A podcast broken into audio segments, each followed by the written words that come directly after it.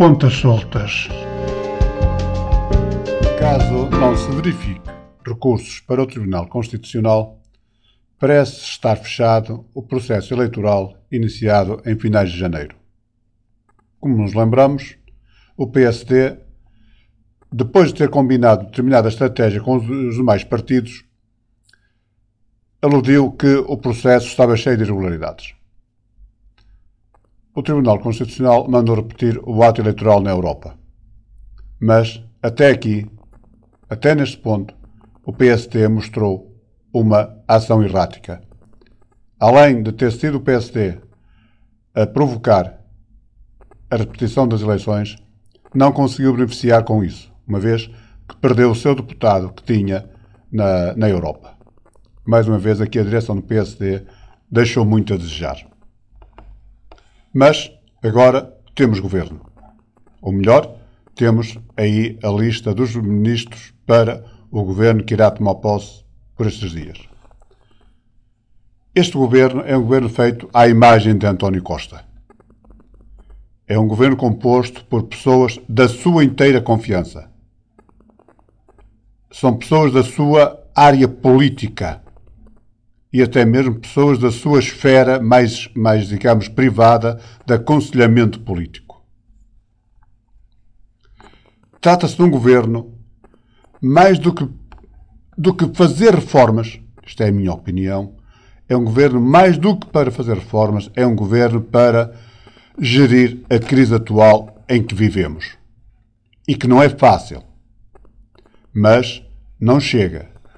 O governo com a estabilidade que tem pela sua frente de quatro anos, tem que ter aqui uma perspectiva do futuro. Tem que ter pensamento do futuro. Tem que pensar na nova geração, pensar nas novas energias. Há muita coisa em que este governo tem que pensar e não se pode limitar a gerir a crise no dia a dia. Este governo tem no seu seio sete independentes para um partido que tem a maioria absoluta no Parlamento como apoio ao governo, parece-me ser uma boa estratégia. Não é meramente um, um governo partidário. Embora os, os, os, todos os convidados independentes são pessoas que, de alguma forma, Costa conta com eles para as reformas que precisa de fazer. Além destes sete independentes, o governo é composto por quatro possíveis candidatos à sucessão de António Costa.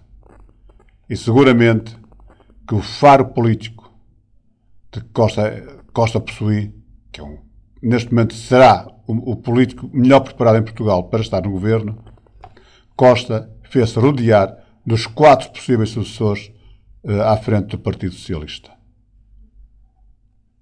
Está a dar sinal de que conta com eles todos e que possivelmente até poderá não, não apoiar nenhum. Mas Mariana Vieira da Silva está em primeiro lugar na rampa de lançamento.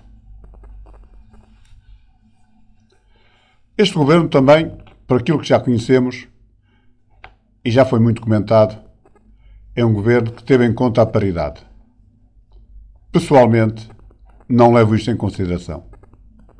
Não defendo que um governo ou uma empresa, seja o que for, tenha que ter tanto número de homens como de mulheres. Para mim, um governo, como a gestão de uma empresa, tem de ter é pessoas competentes, sejam homens ou sejam mulheres. A competência está acima de tudo.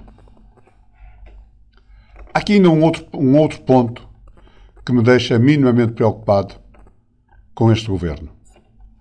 Há pessoas neste governo que, quando terminar esta legislatura, terão 10 anos de exercício de poder. Isto significa que há ministros que neste momento têm já 6 anos de poder.